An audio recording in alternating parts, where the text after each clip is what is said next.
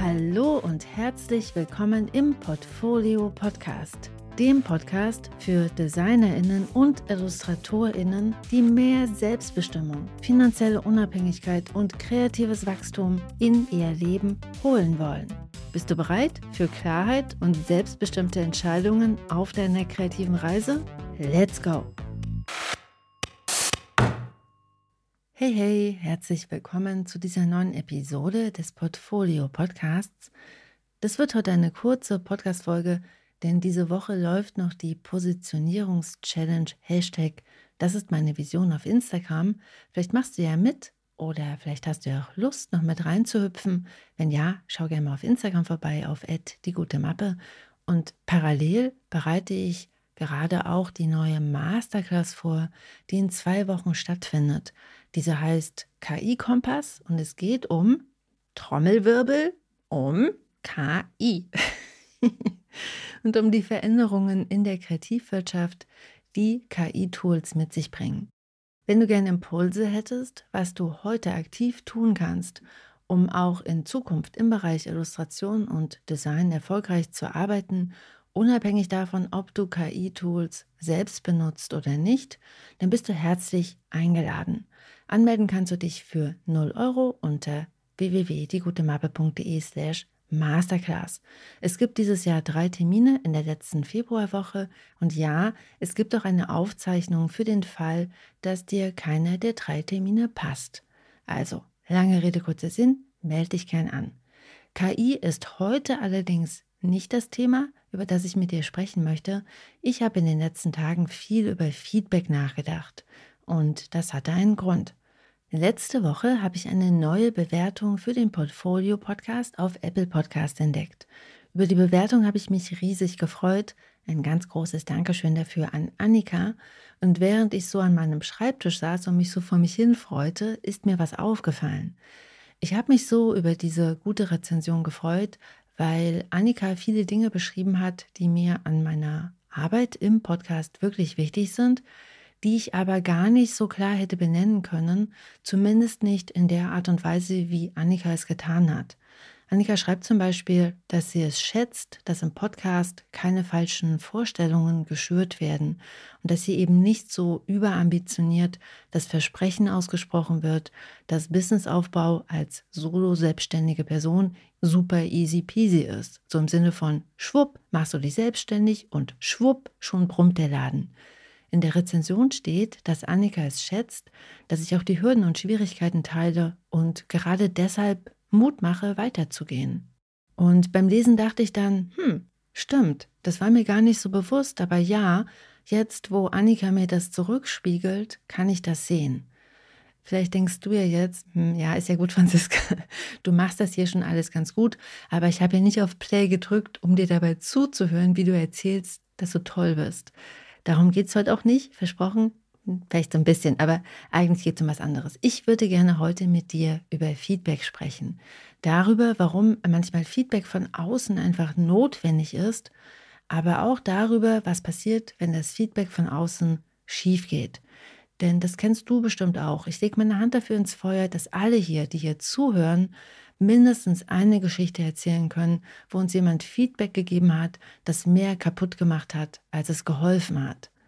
Lass uns mal mit der positiven Kraft beginnen, die in Feedback drinsteckt und mit der Frage, warum Menschen manchmal andere Menschen brauchen, um sich selbst besser zu verstehen. Und danach schauen wir auf die Schattenseiten von Feedback und ich habe dir auch ein paar Regeln mitgebracht für gutes Feedback. Genau, wir beginnen mit dem Licht sozusagen. Vielleicht hast du ja schon mal was davon gehört, dass kleine Kinder die Spiegelung ihrer Eltern brauchen, um ihre eigenen Gefühle zu verstehen. Wenn wir auf die Welt kommen, haben wir zwar alle Gefühle, aber die Fähigkeit, diese zu unterscheiden und zu benennen und zu regulieren, lernen wir eben erst von den Menschen, die uns in den ersten Monaten und Jahren begleiten. Ist ein Kind zum Beispiel traurig oder wütend, dann braucht es Betreuungspersonen, die dem Kind die Gefühle zurückspiegeln und auf diese Art und Weise klar machen, ja, ich sehe dich, ich sehe, dass du wütend bist und das ist okay. Wie machen das die Bezugspersonen? Zum Beispiel mit ihrer Mimik, Gestik und dem, was sie sagen. So lernt das Kind über die Zeit, die eigenen Gefühle zu erkennen und zu benennen. Und auch wenn wir irgendwann gelernt haben, Wut und Trauer zu unterscheiden, hört das Bedürfnis nach Spiegelung nicht auf. Auch Erwachsenen tut es gut, wenn ihnen jemand zurückspiegelt, ja, ich sehe dich, ich sehe, wie es dir geht. Menschen brauchen also andere Menschen, um sich selbst zu erleben und sich selbst zu verstehen, weil Menschen soziale Wesen sind. Und Feedback ist eine Möglichkeit, wie andere Menschen uns helfen können, uns besser zu verstehen. Feedback erlaubt uns, uns selbst und unsere Arbeit mit den Augen einer anderen Person zu betrachten, weil am Ende kennen wir ja nur unseren eigenen Blick und unsere eigene Perspektive. Wir können ja nur aus unseren eigenen zwei Augen in die Welt schauen. Und diese Perspektive ist ja dann doch recht eingeschränkt. Vielleicht kennst du das ja selbst aus deinem Berufsalltag. Wenn ich dich zum Beispiel fragen würde, was du besonders gut als Illustratorin oder Designerin kannst, kannst du das so einfach aus dem Stand beantworten? Für die meisten Menschen ist das ganz schön schwierig, denn die Dinge, die du besonders gut kannst, sind häufig die Dinge, die dir leicht fallen. Und weil du ja nicht in die anderen Menschen hineinschauen kannst, liegt es nahe, erst einmal davon auszugehen, dass deine Perspektive auf die Dinge die ist, die alle anderen auch haben. Und in der Konsequenz auch zu denken, dass das, was dir leicht fällt, allen anderen auch leicht fällt. Unsere Besonderheiten und Stärken fallen uns deshalb oft gar nicht so auf, einfach weil wir davon ausgehen, dass alle anderen das genauso gut können wie wir selbst. Und hier brauchen wir einfach andere Menschen, die sagen, hey du, das, was du hier immer so mit links aus dem Ärmel schüttelst, das kannst du meiner Meinung nach ziemlich gut, denn ich kann dir sagen, dass mir das viel schwerer fällt als dir. Und es geht noch weiter. Auch unsere Werte und Eigenschaften erleben und erkennen wir nur, in Interaktion mit anderen, denn unsere Werte und Eigenschaften zeigen sich ja in unserem Handeln. Und Handeln ist etwas Soziales, das machst du im Außen. Und auch hier hilft es, wenn uns andere zurückspiegeln, was sie empfinden und entdecken, wenn sie uns in Aktion sehen oder uns und unsere Arbeit erleben. Und deshalb ist Feedback auch im Positionierungsprozess ein super hilfreiches Tool.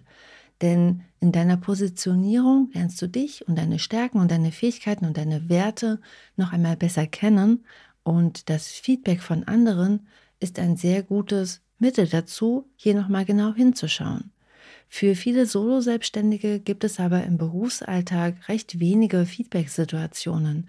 Im Studium ist es meist noch leicht, aber wenn Mensch dann täglich alleine am Schreibtisch sitzt, ergeben sich gar nicht mehr so viele Möglichkeiten, aufmerksames und gutes Feedback zu bekommen.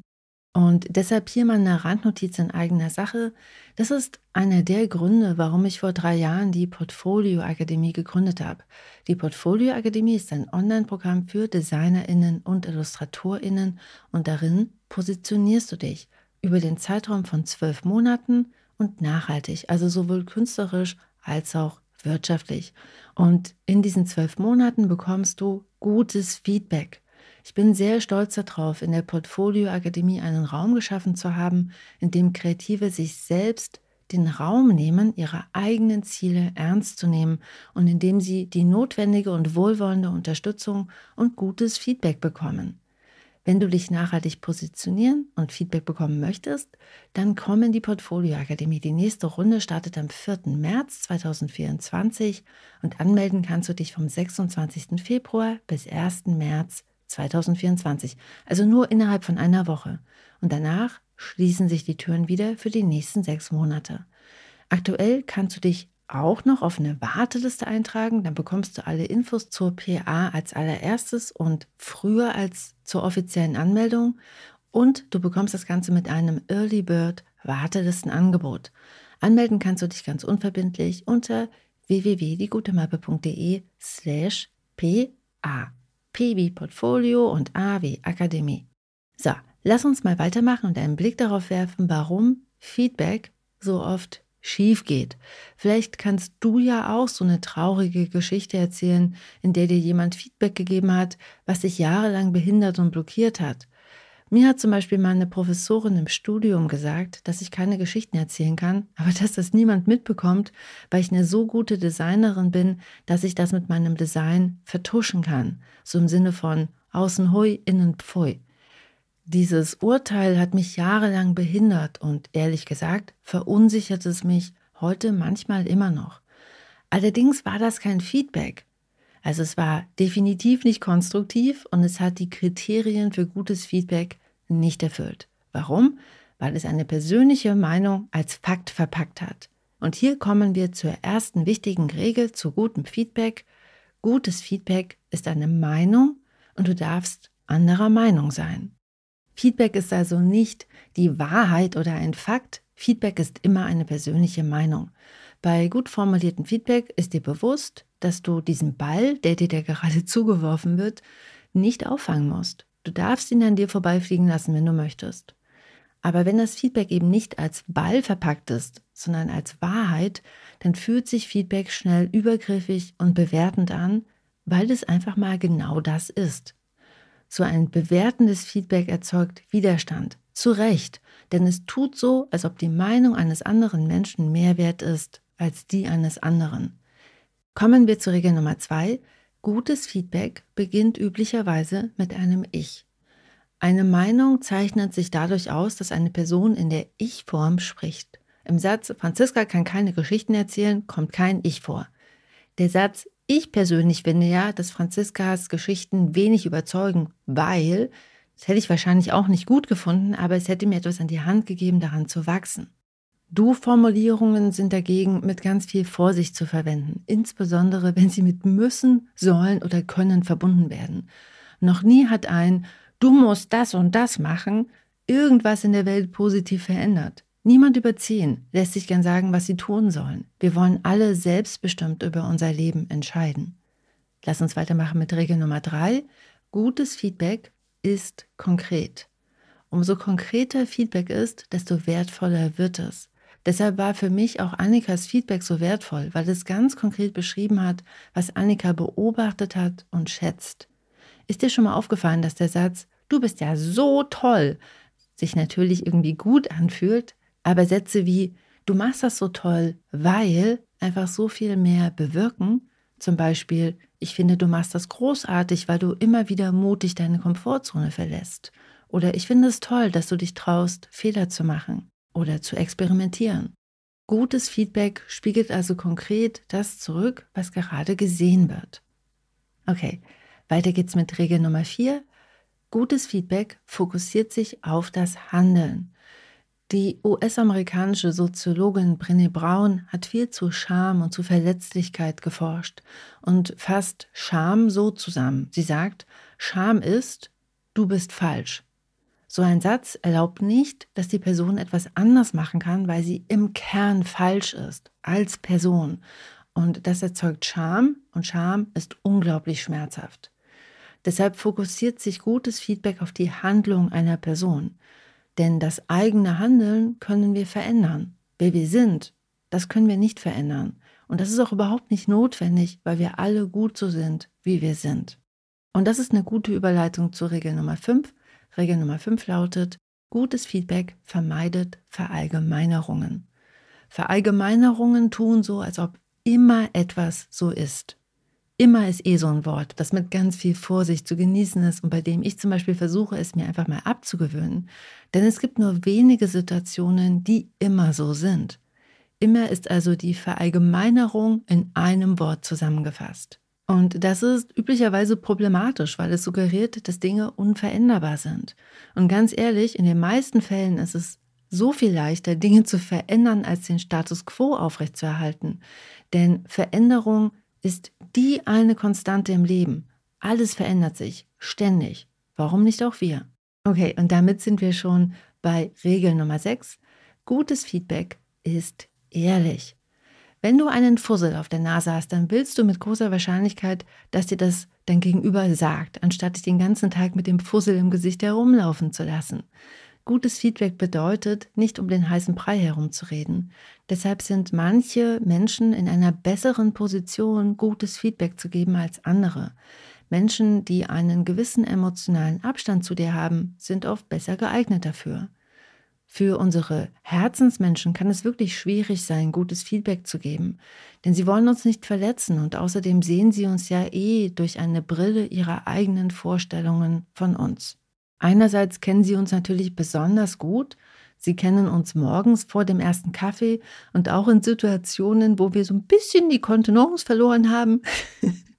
Aber gleichzeitig ist ihr Leben eben auch ganz stark mit unserem verbunden und das sorgt manchmal dafür, dass ihre eigenen Vorstellungen und Ziele und Ängste stark beeinflussen, wie sie uns wahrnehmen. Hier mal ein Beispiel.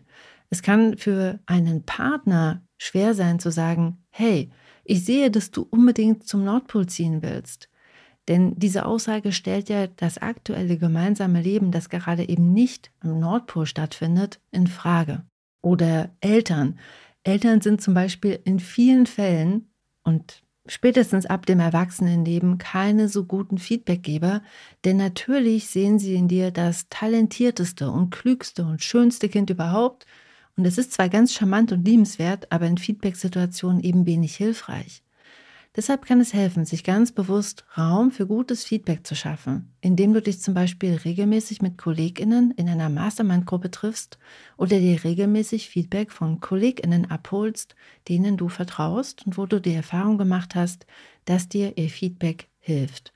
Oder eben, indem du in die Portfolio-Akademie kommst. Dort bekommst du auch gutes Feedback. Und den Link dazu packe ich dir in die Shownotes. Also, lass uns mal zusammenfassen. Gutes Feedback zu geben ist eine hohe Kunst, aber eben auch im gewissen Sinne überlebenswichtig, denn nur über den Austausch und das Feedback von außen erleben wir uns wirklich. Ich hoffe, dass dir die heute vorgestellten Regeln auch helfen, vielleicht auch ein paar schlechte Feedbacks, die du in deinem Leben schon hören musstest, gehen zu lassen, indem du sie identifizierst als das, was sie waren, als schlechtes Feedback, als in Fakten verpackte Meinungsbälle, die du gern an dir vorbeirollen lassen darfst. Und deshalb jetzt zum Schluss mal die Frage an dich. Wann hast du das letzte Mal richtig gutes Feedback bekommen? Also nicht im Sinne von, oh wow, Herz, Herz, Herz, wie das so oft auf Instagram passiert, sondern richtig gutes Feedback. Eine konkret formulierte, ehrliche Meinung, die dich motiviert hat, zu wachsen. Und wenn du davon gern mehr hättest, wen könntest du darum bitten? Und damit wünsche ich dir alles Liebe. Ich bin gespannt, ob du jetzt mit einem anderen Blick auf Feedback schaust und ob du Lust hast, selbst gutes Feedback zu verteilen und zu bekommen. Wir hören uns wieder nächste Woche. Ich freue mich auf dich. Bis dahin. Tschüss.